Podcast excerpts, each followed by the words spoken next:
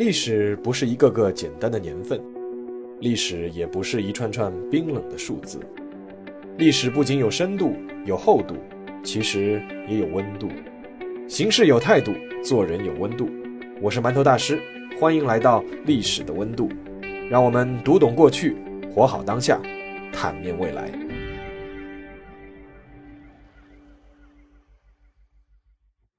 各位听众朋友们，大家好，又是一个周五，欢迎来到馒头说历史的温度。今天呢，我们还是继续观念之变这个专题。今天我们要讲的主题啊是征婚。可能说到这里，就有人会问了，说这个啊，馒头啊，你说的这个观念之变这个东西啊，为什么总是和男女啊、和婚姻啊这些有关？没错，观念的改变当然是涉及到方方面面。不过不知道你们是否同意啊？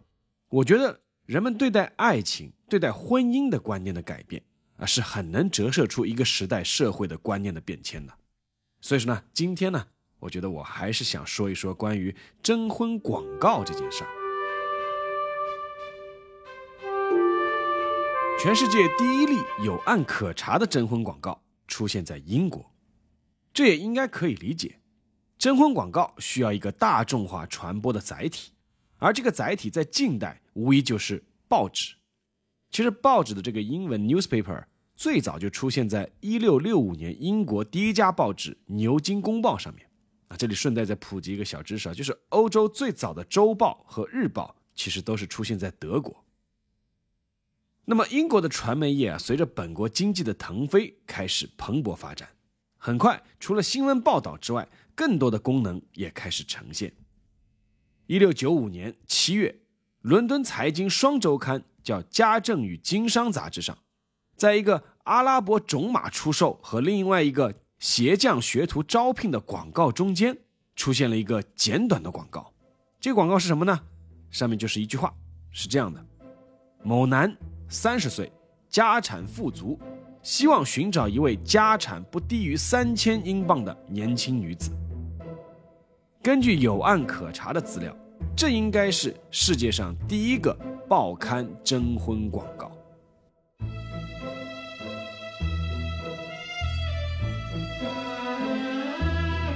现在回过头来看啊，这个征婚广告好像还有点意思。比如说，三千英镑是个什么概念？那关于十七世纪一英镑的购买力，现在估算起来啊，好像还是挺复杂的。我们来看看那个《福尔摩斯探案集》这本书，这本书是完成于十九世纪末。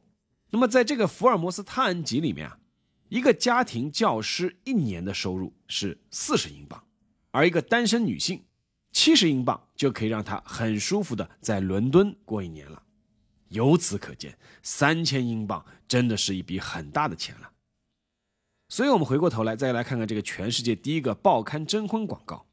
其实看到的只是男性对女性的财产要求，至于其他的一概都看不到。但是不管是否涉及爱情，征婚广告作为一种广告形式出现以后，立刻就一发而不可收拾。截止到一七一零年，在英格兰注册的五十三家报纸中，每一家都刊登了征婚广告。当时啊，刊登一个征婚广告的费用是三个先令。相当于什么呢？相当于一个英国女仆两个星期的薪水。征婚广告啊，其实也反映着时代的变迁。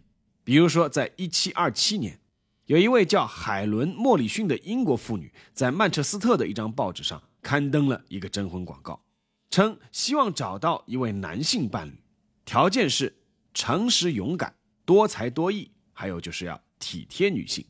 啊，你看，女性人家登广告就一点都不涉及财产。但是呢，这个广告登出来的第二天，警察就把这个英国妇女抓进了疯人院。为什么呢？因为当时的英国法律规定，女性不准在报刊上公开征婚。又比如，随着照相技术的发展，男性在征婚时开始要求女性都要附上相片。毕竟当时的人嘛，大家想想，才刚刚步入这个有图有真相的时代，还不知道其实后面还有个叫照片时代。这个“骗”就是骗子的“骗”啊。还比如，在第一次世界大战以后，由于男性人数的急剧减少，英国报纸上女性的征婚广告第一次超过了男性。在一九一五年，英国报纸上的一份女性征婚广告是这样写的：“女士，未婚夫身亡，乐于嫁给完全失明或者在战争中致残的军官。短短这么一句话，背后透出的其实是战争的残酷和悲凉。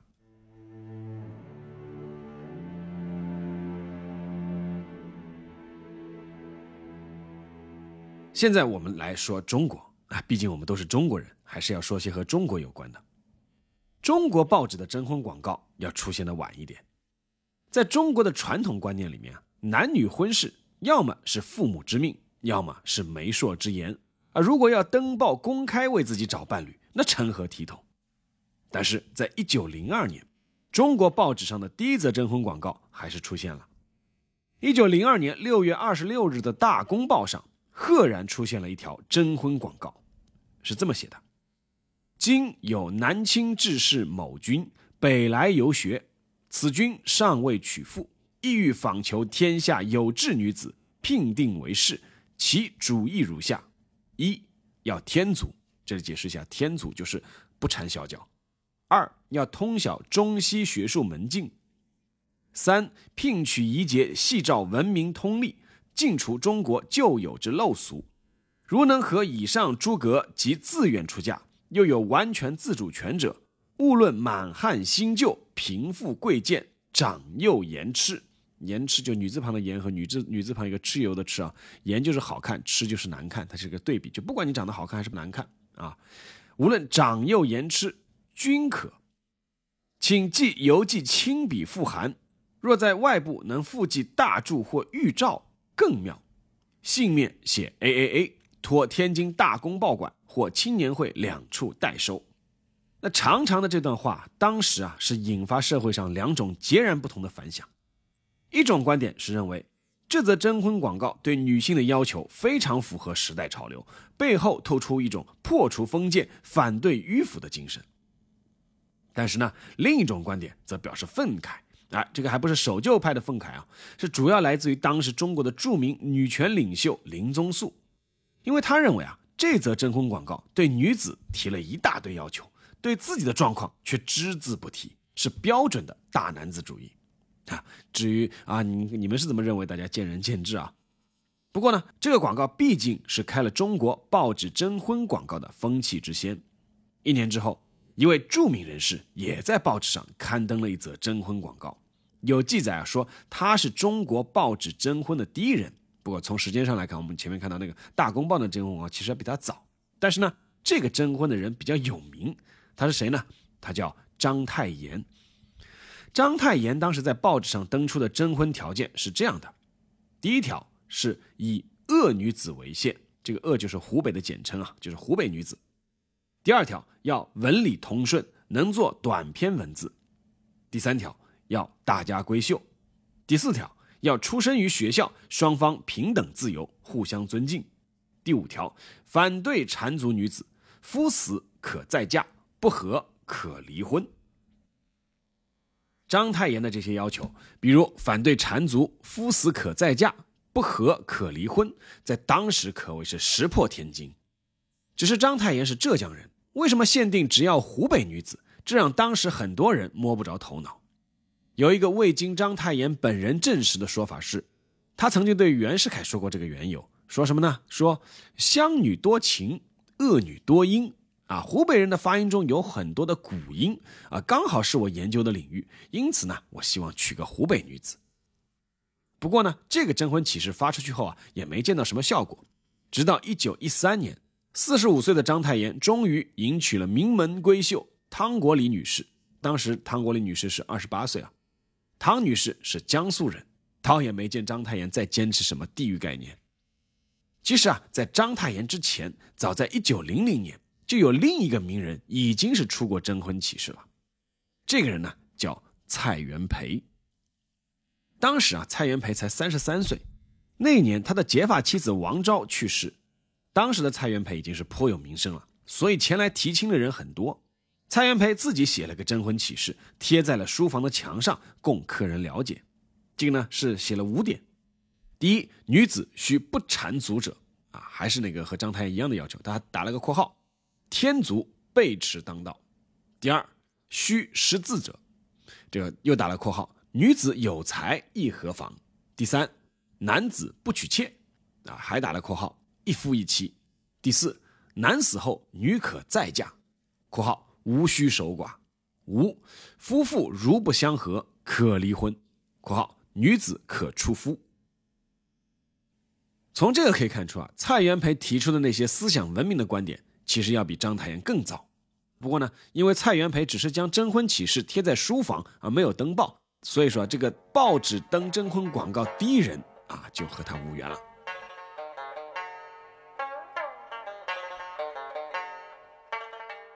无论是蔡元培还是章太炎，从他们的征婚告示来看，都是严肃认真的。但是，随着报纸在民国建立后普及开来之后啊，各种五花八门的征婚广告就开始渐渐多了起来，尤其是以男性发布的征婚广告花样最多。比如说，看这条：某君啊，家道中康，生活独立，收入甚丰，因中年乏嗣，拟征十六岁至二十二岁，品貌秀丽，肤白体健，性情温和，中学程度，未婚女性为伴侣。确记处女，小学亦可。小学啊，在当时已经是分初小和高小。按照当时社会的文化水平啊，要求其实已经是很高了。而对处女的要求啊，虽然至今还是被某些男性津津乐道，但是敢公然写在启事上的，当时也没有几个。还有这条，当时在《青年会刊》这个报纸上登了一篇征婚启事，是一九三零年的，上面写。如果对方也看过张晋生的信史，那就再好不过了。有符合条件且欲联系者，可写信前来，并附上一张照片。不合，原信即还，绝对代守秘密。这个广告是一位二十四岁的某军刊登的，他是说啊，自己准备去欧美国家考察学习，离开前呢，想找一位女伴。如果女方愿意出国，那么他呢，愿意出钱资助；如果不愿意，那么回来结婚也可以。其实这位某君啊提出的要求是不少的，比如说他要求对方年龄在十七至二十岁之间，要求是要清白啊，要求是初中学历以上啊，大学生更好，要求是性情温和、思想活泼。但是呢，从他自己的条件和想法，尤其是对这个对方要看过信史这个要求来看，他的征婚动机啊，实在是让人怀疑的。一九二六年五月二十一日，《申报》还发布过这样一则征婚广告：一位留美回来的教授，当时在武汉专业学校任职，表示如果结婚后女方无法多生子女，就要同意他纳妾。关键是，他居然要求女方寄简历的时候啊，必须要带一张最近的裸照。所以啊，当时的征婚广告受到过不少质疑。其中一大理由就是男性只是利用征婚广告寻找刺激，乃至是情人罢了。比如还有下面这则，上面写：本人二十九岁，英俊富有，诚征二十岁至二十七岁，貌美多情，善于交际者为友。除供善素外，月酬啊多少多少多少元。这个动机啊，就是一目了然。当然了。这里举的呢，还是不是全部啊？就是不是当时所有的征婚广告都是这样的？毕竟还是有不少男性是正儿八经征婚的。那只是有些征婚告示还是带有鲜明的时代特征。比如我们再来看这条，这个是在一九三一年九月十六日《大公报》上刊登的。于二十七岁，现中校职，就是这个部队里面中校军衔的中校。世界主义之泛东方者，欲聘精通英文、具有姿色。富革命思想，常政治外交，不上虚荣，年在十七上、二十五岁下者为内助。有意者，请函济南安察司街马子珍转刘海涛。从正文的内容看啊，这个男士啊还是认真求偶的。不过什么世界主义泛东方者，二十七岁就要求人家长政治外交，并且要求女方要富有革命思想。看上去是在爱情之外，似乎更多的是在寻找革命战友了。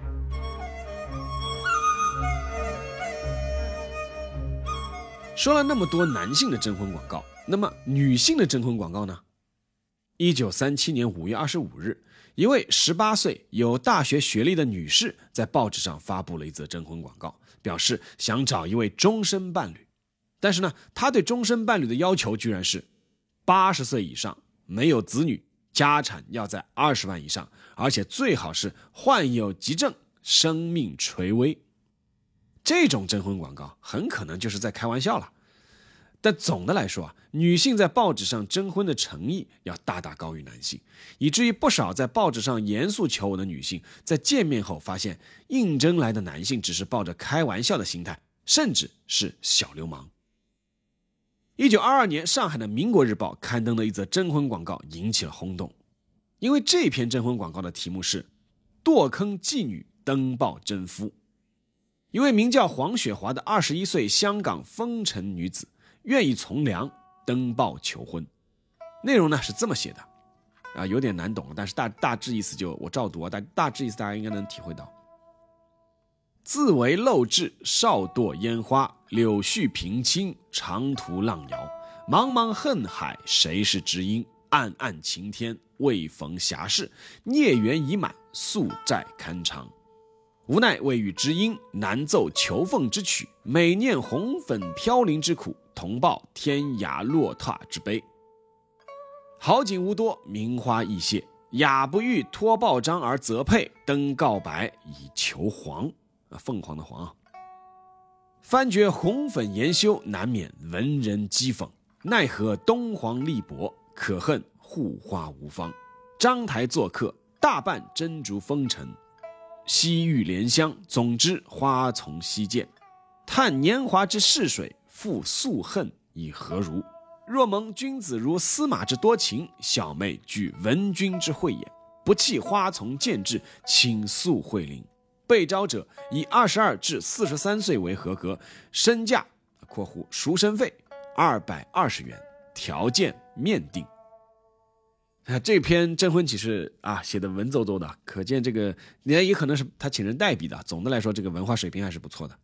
那么大家可以注意一下啊，这个当时的二百二十元大洋，大约相当于现在的四万块人民币左右。这则广告登报后的后续如何？哎，这很可惜查不到了。在民国时期啊，诸多女性征婚广告中啊，有一位叫胖的农的征婚广告特别与众不同。这个胖的农，胖就是很胖的胖啊，农农是什么呢？就是那个单人旁一个农民的农，就是上海话农就是你的意思，叫胖的农就是胖的你，啊，这个整个征婚广告读完就像读了一篇小品文一样。这位胖的农啊，在广告中说啊，我家里呢虽然有兄弟，但是父亲呢非常疼爱自己，自己呢除了有些胖，性格方面是很温和的。上小学堂的时候啊，有一位男同学。人很伶俐，很柔和，又很美丽，对我常常含着笑容。后来男方托校长前来求亲，自己当时是开心极了。但是父亲看到男孩以后，极力反对，并讲出了如下理由：啊，原文是这样的：你身子已经太胖，性情又如此柔和，若再配上肥的他，将来生的儿子岂不像胖冬瓜一样？你的性已太和。啊，又配他的柔，将来岂不要软在一堆，变作棉花团吗？无奈之下，胖的农只好遵命分手，并发出征婚广告。用他的话说，就是能够有一个瘦弱身体、暴烈性格的男性啊，因为他说（括号是我父亲理想中的）有这么样一个男性来破我的寂寞吗？并承诺，如果一个月之内没有收到回音，就要去俄国了。这个征婚广告短短几百字，简直就是一部柔肠百转的小说。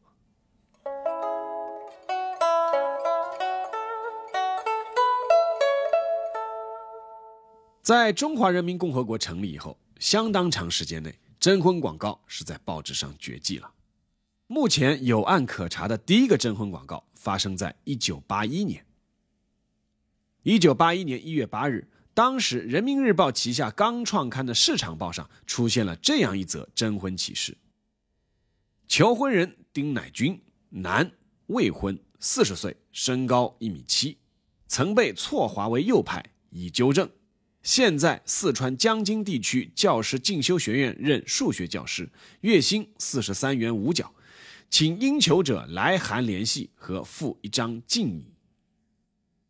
在经历了十年文革、万马齐喑之后，在报纸上出现这样一则征婚广告，还是很让人吃惊的。征婚人丁乃军，当时在一九七九年摘掉了右派的帽子，被安排到永川的教师进修学院当数学老师。已经快四十岁的丁乃军最大的心愿就是要找一个终身伴侣，然后呢一起回江苏的老家安家。为此呢，他每周都去相亲，但是没有找到满意的人。丁乃军于是就提笔给《人民日报》的编辑写了一封长信，希望能为他登一则征婚广告。第二天一早，丁乃军投完信件就去上课了，但是课没有上完，丁乃军就后悔了。下课后，丁乃军赶到邮局想收回邮件，但是邮车已经开走了。这封信呢就被送到了《人民日报》报社。当时的编辑叫赵立，他回忆说，丁乃军给《人民日报》出了个难题。因为一九四九年以来，中国还没有报刊公开刊登征婚启事的先例。况且丁乃军刚刚摘掉右派的帽子，政治影响一时难以消除。正好在这个时候，社会上曾疯传浙江有一位老母亲给毛泽东写了一封信，说他这个有一个儿子年龄很大了，还没有找到对象，要毛主席帮他找个儿媳妇。人民日报的编辑们经过讨论，认为丁乃军的事情和这位老母亲的事绝对不是个别现象，应该支持征婚这件新生事物，为百姓做点实事。不久之后，丁乃军的征婚启事就被登了出来，不过并没有刊发在人民日报上，而是刊登在人民日报社旗下刚创办不久的市场报上，而且放在一个不太醒目的位置上。啊，大家如果关注馒头说微信公众号的话，可以看一下这篇文章。其实有一张图的，当时这张征征婚广告的照片也有。当时这个征婚广告，这个丁乃军啊，他是戴了一副变色镜，但是呢，因为拍照的时候光线太暗，结果看上去像戴了一副墨镜一样，所以这个当时这个黑白照片看上去他就像个盲人一样。但是就是在这样一个不起眼的小位置，这则征婚广告还是引起了全国轰动。当时社会上的意见分成了两派。支持的人说啊，丁乃军胆子大，心潮；啊反对派说，这个丁乃军就是给社会抹黑，污染社会主义风气，是流氓啊，是恶棍。但是当时啊，丁乃军是实打实收到了四百六十多封应征者的信件。他后来选择与一位二十九岁的吉林张姓姑娘互通了一段时间信件，并且于当年年底结婚。一九八三年，丁乃军和妻子一起调回了江苏老家的小县城。丁乃军和这位姑娘后来的婚姻啊，其实并不美满。不久之后啊，就离婚了。后来，丁乃军又通过报纸上的女方征婚启事，就是对方征婚，他找到了第二任妻子。但是呢，也在不久之后离婚了。直到他后来找到了一个比他小三十岁的妻子，两个人倒非常合得来，最终幸福的生活在了一起。但是，相对丁乃军后半生的婚姻生活相比，大家更关注的是新中国报纸刊发征婚启事这件事情本身。新华社就丁乃军登报征婚一事，专门还对外发了英文的通稿。随后，路透社、朝日新闻、美联社、巴黎电台等外媒也陆续播发，因为他们把这则征婚启事视为是中国改革开放的象征之一。可见，征婚广告这件事情，无论在什么时候，无论是从修辞还是用语，从条件还是目的的各个方面，都多多少少。折射出了一个时代的特征。